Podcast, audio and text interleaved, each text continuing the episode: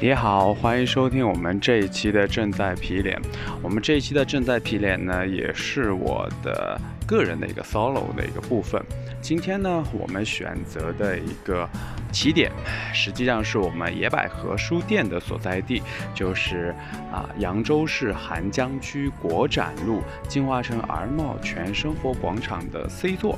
汇通大厦啊，我们的书店呢是在十一层。当然了，我现在呢肯定是站在了一层这边呢。我是把汇通大厦作为一个起点，我要往哪里去呢？今天呢是想带大家沿着明月湖绕一圈啊。现在的时间呢是今天是八月二十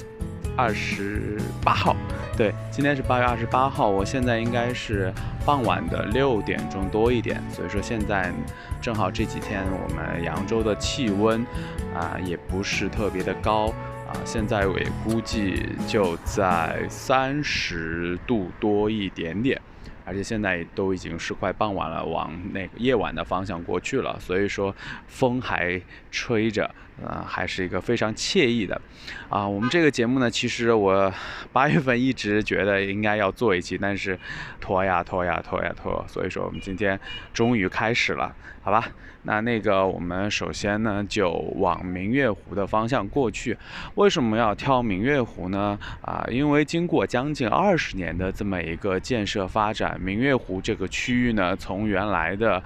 可能是一个小水沟吧，现在的话基本上也成为了我们扬州啊西区新城的它的一个商贸的呃一个中心区。同时呢，它还兼具了一些文化的这样的功能。所以说，如果说你来扬州游玩的话呢，不妨你可以花。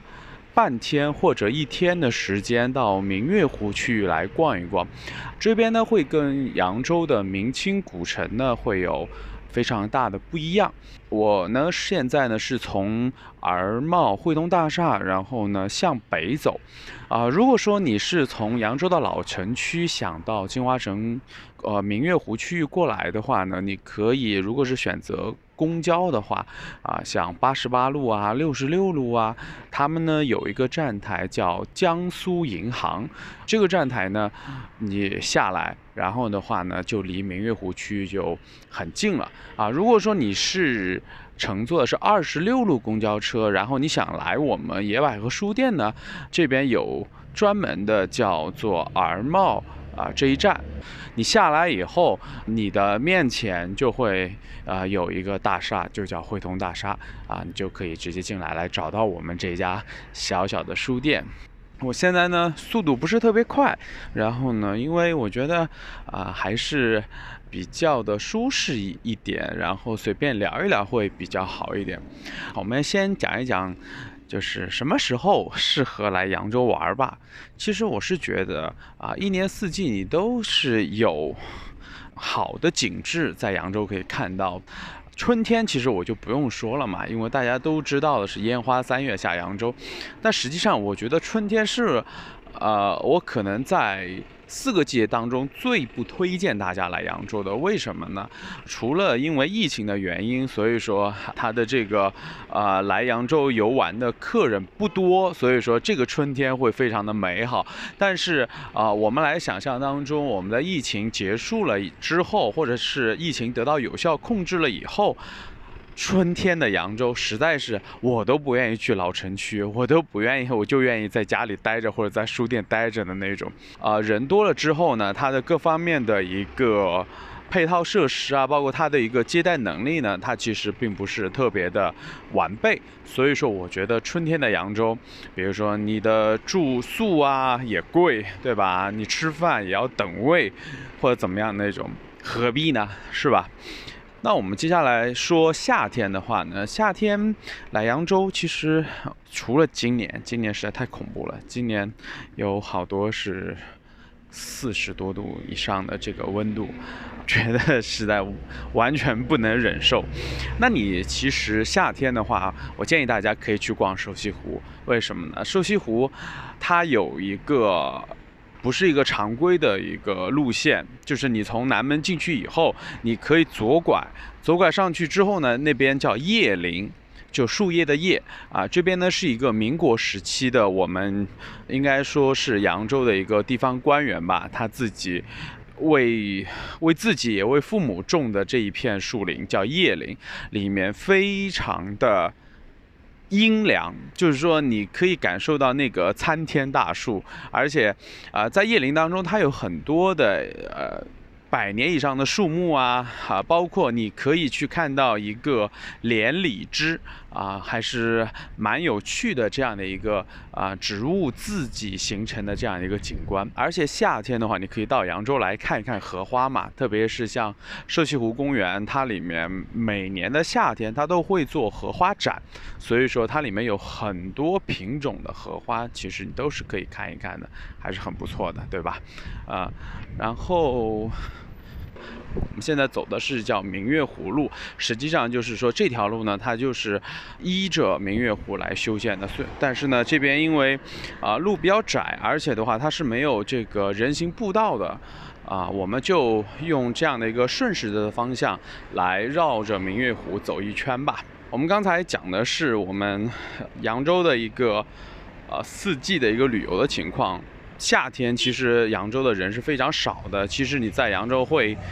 会享受到一个相对来说各方面很从容的这样的一个服务，然后到秋天呢，它又是一个扬州的一个旅游的一个旺季嘛，因为很多人说那个扬州是月亮城，很多人会想到扬州来看月亮嘛。其实，比如说你想中秋节的晚上，你夜游瘦西湖，对吧？虽然它那个灯光呃褒贬不一吧，但是说你来到了武亭桥前啊，你可以尝试。试着看天上一轮明月，武亭桥下有十五个桥洞，每个桥洞都衔了一轮明月，所以说你在武亭桥这个区域，你会看到有十六个月亮。反正这就是一种啊趣味嘛，这是不是对吧？到冬天，感觉好像江南的冬天，很多人你是忍受不了的。为什么呢？因为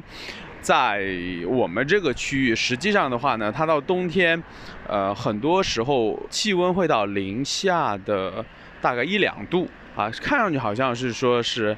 嗯，没有什么太大的这个破坏力，但实际上的话呢，呃，因为啊，我们这边的话它是湿冷，所以说你整个人会非常的黏腻，呃，然后呢会觉得那个手都伸不开的感觉，而且呢，在呃我们。扬州吧，或者是说江苏的这个沿江区域，它是没有集中供暖的，所以说的话呢，你到很多这种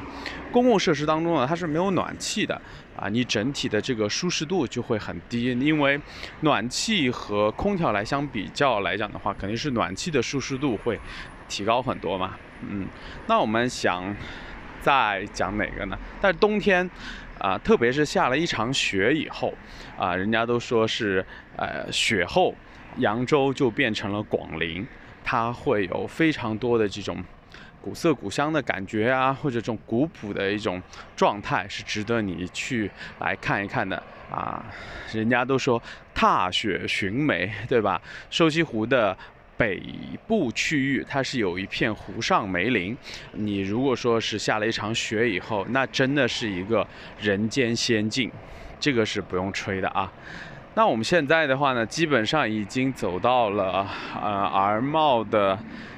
正北方，因为我们呃汇东大厦是在儿茂的东边，我现在已经走到了儿茂的西门的这个。北边，然后呢，沿着明月湖路，呃，因为这个这边呢，这个一个小的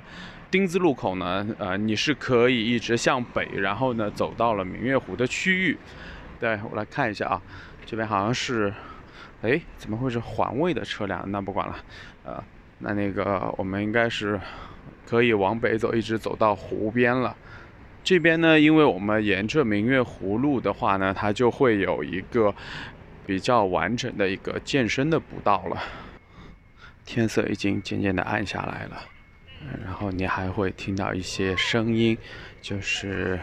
啊，很多人吃过晚饭以后，都在会沿湖的在呃散步啊、遛弯儿啊之类的，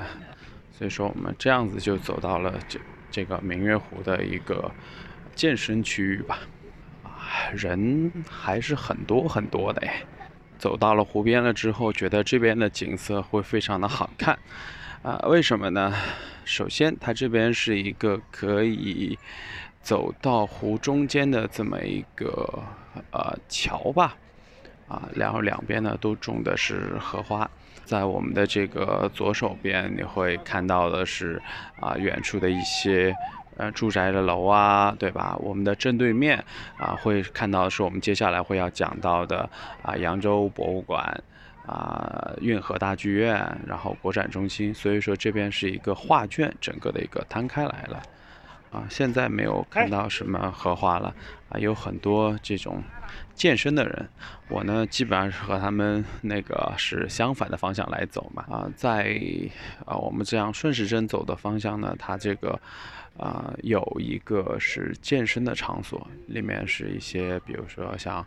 网球场啊、篮球场啊，哦，还有一个足球场。然后啊，因为我的步幅不是特别的快，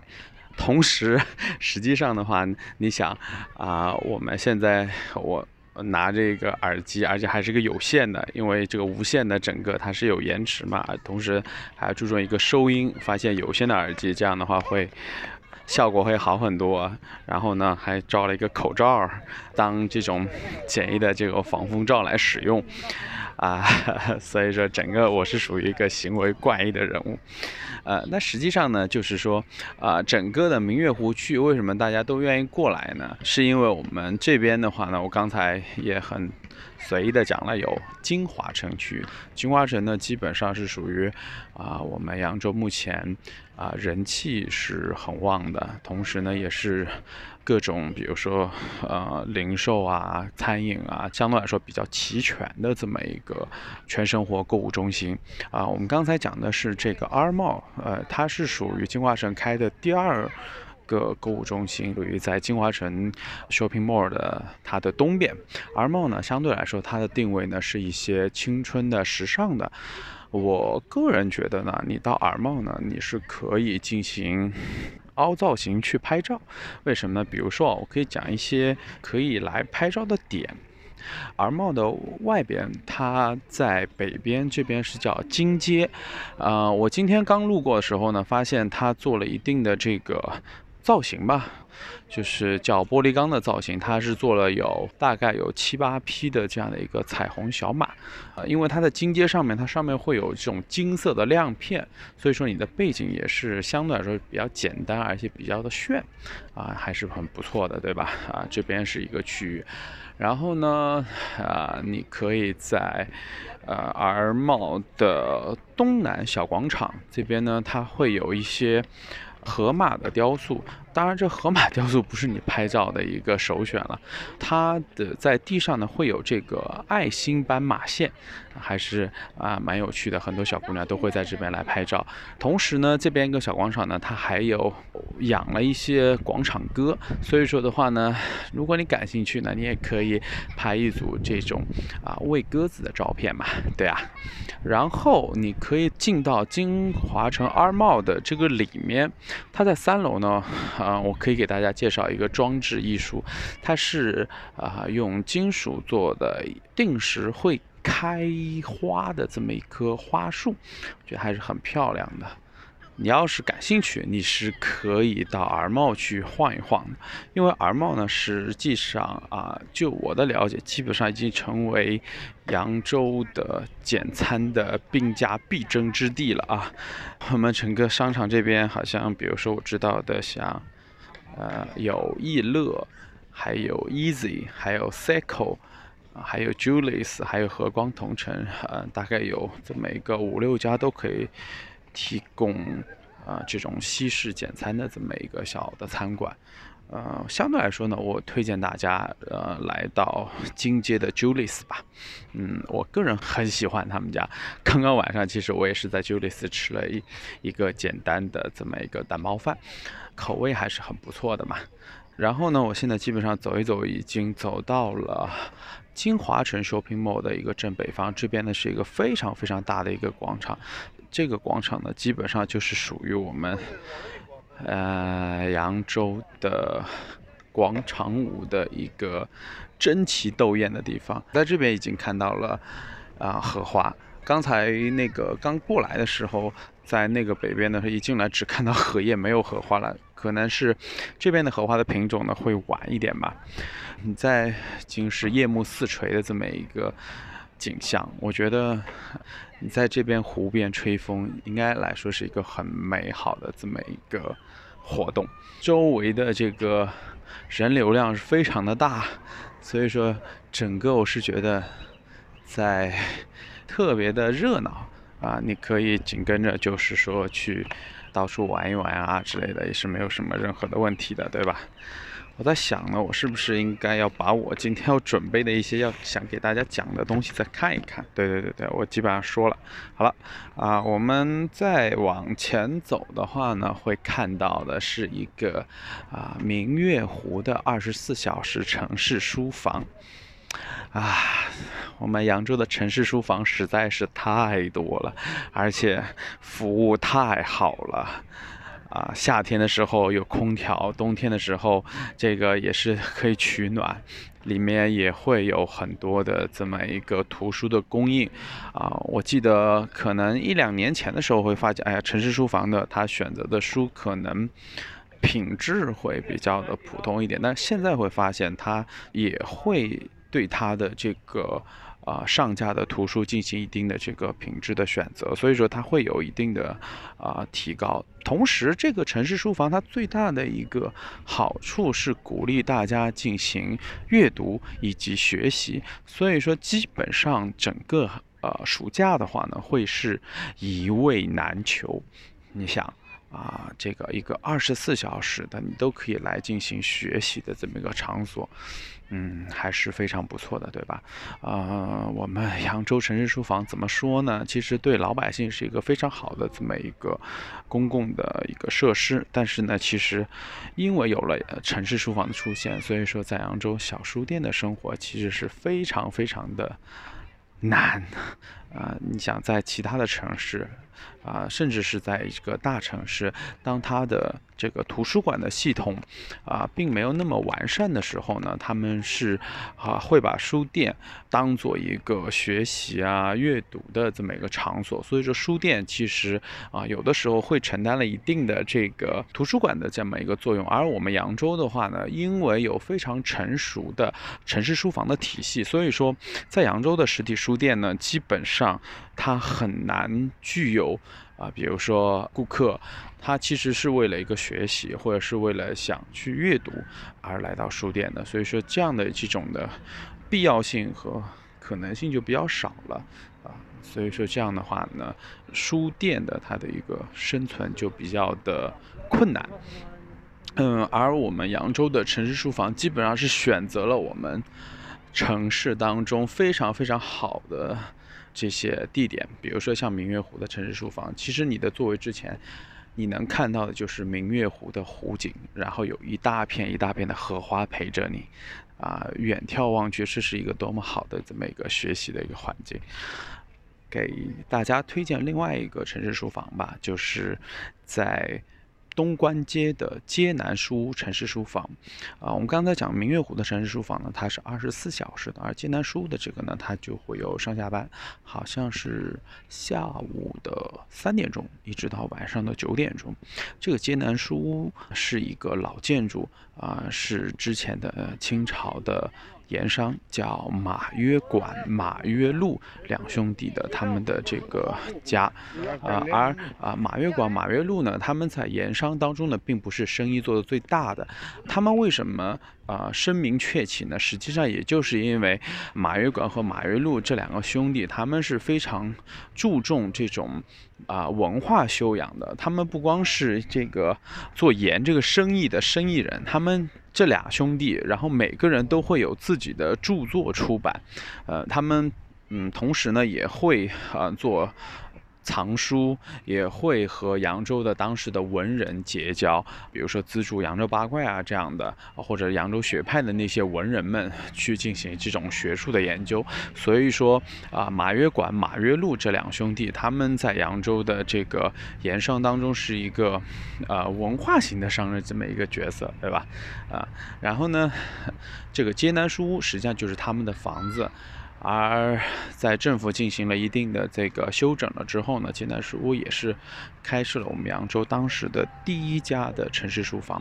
正是因为在济南书屋的整体的城市书房的一个效果会非常的好，所以说我们扬州城市书房就全面的铺开来了。嗯，除了这一家城市书房，我想想哦，对我还推荐了另外一个是在扬州的淮海路的三十三号。院士广场的城市书房，这个院士广场的城市书房呢，它旁边还有一个是扬州的文史馆。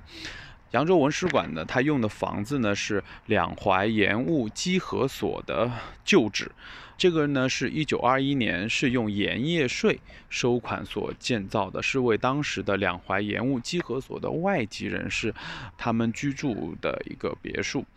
嗯。这个好像听上去不太对，是吧？为什么是稽核所，然后还是外籍人士呢？就是因为在清朝的末年，当时呢，因为清政府它很，呃，应该是积贫积弱吧，对吧？而它最大的一个国家的收入就是这个盐税，这些赔款是怎么样能够到了这些国家的手里呢？他们就。要安排相关的这种外籍人士来做这个盐税的一个监督收款，所以说就会出现了一个啊用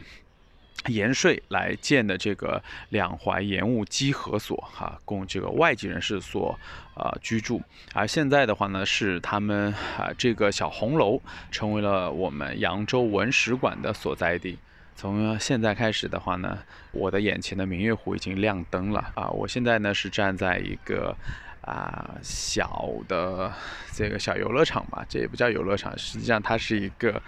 啊秋千架啊，是这种圆环型的，而且呢是带着灯光的这么一个小的一个秋千架，还是一个很好看的一个状态啊。我们月市广场呢，它里面呢呃有。讲了我们从，呃扬州走出去的啊，包括我们扬州籍的院士，其中他重点介绍了四位，一个是东风教父黄伟禄，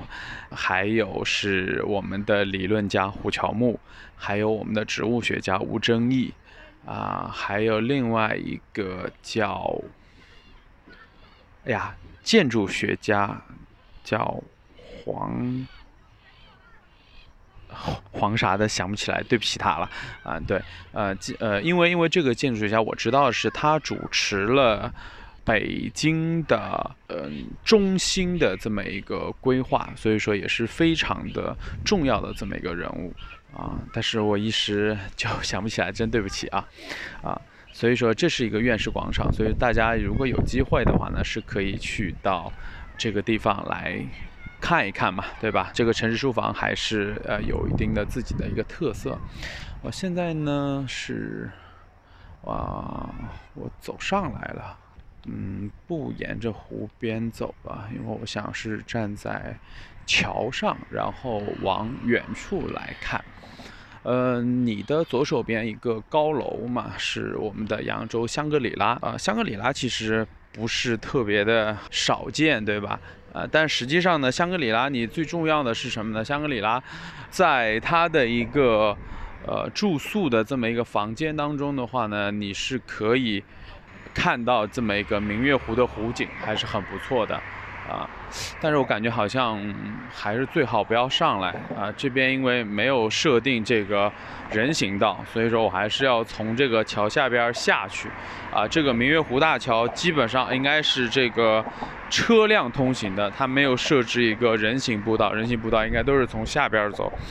我们直接过来了以后呢，从这个呃明月湖的桥下，实际上也是沿着这个健身步道。我们们再向前这边呢，就会很快就会能看到扬州双博物馆。双博物馆，双博物馆嘛，它有两个博物馆是啊在一起的合并展展览，一个呢是扬州博物馆，一个呢是扬州中国雕版印刷博物馆。对对。啊，应该我没有把他们的名字给说错啊。在进扬州博物馆之前，我建议你呢，有机会呢，一定要把扬州博物馆的这个馆前广场好好的逛一逛。比如说，它这边呢有一个狮子是带了翅膀，而且很明显的是不像我们中国的这么一个啊雕塑的这么一个技艺的。这个呢是在上世纪啊，是一九八七年，当时的意大利的威尼斯，他听说我们扬州要建马可波罗纪念馆，然后呢，他们就啊塑造了这么一个铜狮，然后送给了我们扬州市政府。这个狮子是 来自马可波罗家乡威尼斯啊，而且是上世纪一九八七年，应该来讲是。非常珍贵的一个礼物。你现在来看的话呢，它基本上只有一点点的一个锈迹嘛，啊，整体的一个还是非常的威猛。广场上面呢，你还在。如果说你会走的话呢，你会走到这个美术馆和博物馆的这个中间，它还有一个区域，应该来讲是很少有人走到，因为已经走到了背面。这边呢会有很多的残碑，还有石刻。啊，放在一个区域里面。我那天去看的时候，还有一些金床。同时呢，你在这个广场这边附近，你还能看到啊石羊、石马、石狮子，对吧？啊，这个也就是为了一个文物保护的一个便利性嘛。你现在放到这个一个广场上来了之后，还是说比较的方便。同时呢，在这个博物馆的馆前广场，还会有我们扬州的各个。时期的一个历史人物的一个塑像，比如说从夫差，从阮元，还有朱自清，我如果没有记错，应该还有鉴真，这些塑像非常的。真实而且极富个性啊，所以说你感兴趣的话呢，是可以 在进馆之前可以啊先看一看它的馆前的一个广场，然后呢，你到扬州博物馆呢，它的一个常设的展呢叫广陵朝。如果说你对历史有了解，实际上我们扬州的它的繁华呢是在汉代。然后还有隋唐时期，还有明清时期这三个区域呢，呃，时期呢，它是一个非常的怎么说，非常繁华的时期。所以说，你可以在广陵朝区域内可以重点的来看这三个时期。广陵朝完了以后啊，你一定不能错过的肯定是国宝厅嘛，对吧？元青花梅瓶，基本上是属于目前在这个时期。啊，能够看到的器型最好的品相最完整的这么一个啊梅瓶了，所以说也是属于价值连城的国宝。同时呢，这个国宝背后的一个非常离奇的一个故事，我觉得你还是可以去了解了解的。嗯，然后在扬州博物馆它的二楼呢，它会有一个。呃，瓷器厅也会有个书画厅。我个人建议呢，啊，如果说你的时间啊没有特别的充足的话呢，你可以重点看一看它的瓷器厅，因为实际上，呃，扬州呢是陆上丝绸之路和海上丝绸之路的交汇点，它其实就是是一个呃两条丝绸之路的一个。中间站，啊，你看这个我们扬州出土的这种瓷器，它其实是和各个窑口都有，同时呢，相对来说是比较的齐全。你还能够看到，比如说从啊西亚呀，从欧洲或者从印度，它那些能够发掘出来的一些瓷器，它都能够在啊扬州博物馆的这个。瓷器当中做一定的这个对照和印证，啊，特别是应该是印尼吧，打捞了一艘沉船叫黑石号，从黑石号上他们打捞上来的这些瓷器，会发现当中几乎都在扬州的这个呃境内吧，它有这个出土，同时还出土了呃这个黑石号上还有一面铜镜，叫。扬子江江心镜来自于扬州的一个铸造，啊，所以说扬州呢是唐朝时期的一个铸镜的一个中心嘛，就那个镜子以前都是铜镜嘛，所以说你是，呃，很多这种啊历史学家都认为这艘黑石号是从啊扬州出发，然后呢想开往这个。东南亚、南亚，甚至往西亚那个方向去的，啊，所以说这也是一定的这个证明，对吧？嗯，这个是我们扬州博物馆，嗯，同时呢，在中国雕版印刷博物馆里面，你看什么呢？因为它基本上它的一个掌柜的一个展陈是将。中国的印刷术的一个起源发展做了一个详细的一个梳理，同时呢，你会啊，在它的一个中庭部分呢，它是我们扬州雕版印刷的各个工序的一个展示，啊，你还可以呢。呃，去啊刷一个板子，对吧？是做一个这个体验，呃，应该整体来讲是一个还是很不错的这么一个了解中国四大发明之一的印刷术的这么一个啊好的一个博物馆。嗯，然后呢，其实这边是一个文化区域嘛，在博物馆的它的北边是我们扬州美术馆啊、扬州音乐厅啊、扬州市图书馆，啊，他们呢都会有一些这种啊公共的展览、公共的演出啊，所以说你可以啊来看一看一些相对来说比较价格低廉的这么一些演出吧，啊，当然了，我觉得更加重要的是给大家介绍一下在。这个扬州双博馆区域的东面，啊，有一个那个现在很多人都会来看的，叫中国大运河剧院，对吧？啊，这个好像名字都搞得特别大。中国大运河剧院呢，它是这样子的，嗯，它呢外观的建筑呢设计呢融合了明月湖周边。自然环境和人文景观，营造出了月圆扬州文化之门的高原意境。所以说，你既会看到明月湖的这个水呢，它是会通过啊这个大运河剧院。还整个做的特别的好看，实际上就是它像一个门一样的嘛。同时呢，它是分东西两栋建筑，西侧呢是剧院的功能区，建筑面积呢有八点六万平方米，呃，有四个剧场，是春花、夏竹、秋叶和冬雪。嗯，因为我还没有进去过啊，因为因为我 没有买票进去去看过演出，所以说就不太的了解啊。反正据我的了解呢，它里面呢。就是可能大型的，比如说什么话剧啊，什么演出的，那个还没有正常或者场次比较少。嗯，我们平时开的更多一点的，比如说像它的曲艺厅，因为我们扬州啊有清曲啊，有评话呀这样的一些就是曲艺的表演，所以说它的曲艺厅啊相对来说就是用的比较多一点，它会呢也会有很多的关于扬州地方特色这样的一个文化演出。啊，所以说呢，你有机会呢，可以来到大运河剧院，嗯，就是演出的票也很便宜，就可能就几十块钱一张嘛。特别是你可以听到原汁原味的扬州清曲、扬州评话，对吧？听一听武松打虎是一件多么快乐的事情，对吧？同时的话呢，你还可以看到，因为整个的一个大剧院它做的就特别的好看，像现在晚上的话呢，它有非常好看的一个幕墙。呃，还是很漂亮的。同时，它里面会有啊大型的漆画，你可以会了解徽班进京的故事啊。徽班进京就是啊有啊四大。戏班子吧，从扬州出发，一去到了北京给乾隆祝寿。这个呢，也就是因为有了徽班进京，才会有了现在的一个京剧的一个发展。同时呢，你还可以去了解大运河文化的盛世梨园啊，所以说它也是这样的一个七画的这么一个呃作品。我觉得这样的一个艺术作品还是很不错的，对吧？所以说我们现在就。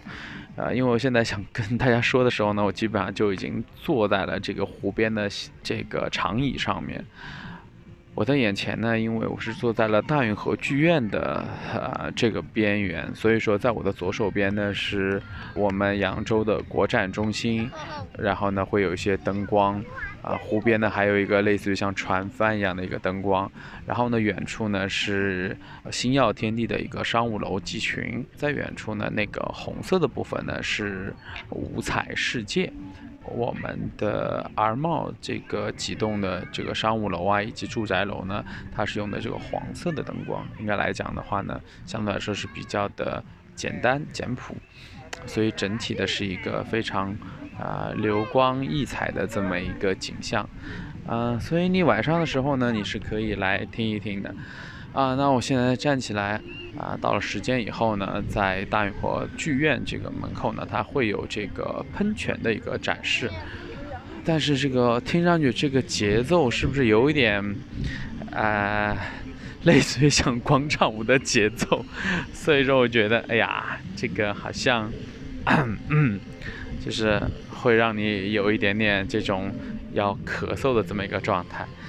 但是不管怎么说，我觉得我们这个区域还是值得大家来看一看的，对吧？你可以下午的时候呢，进到扬州双博馆里面看一看这样的我们关于扬州的一些文物，然后到晚上的时候再看一看我们这边的明月湖的灯光，应该来讲会让你不虚此行，好吧？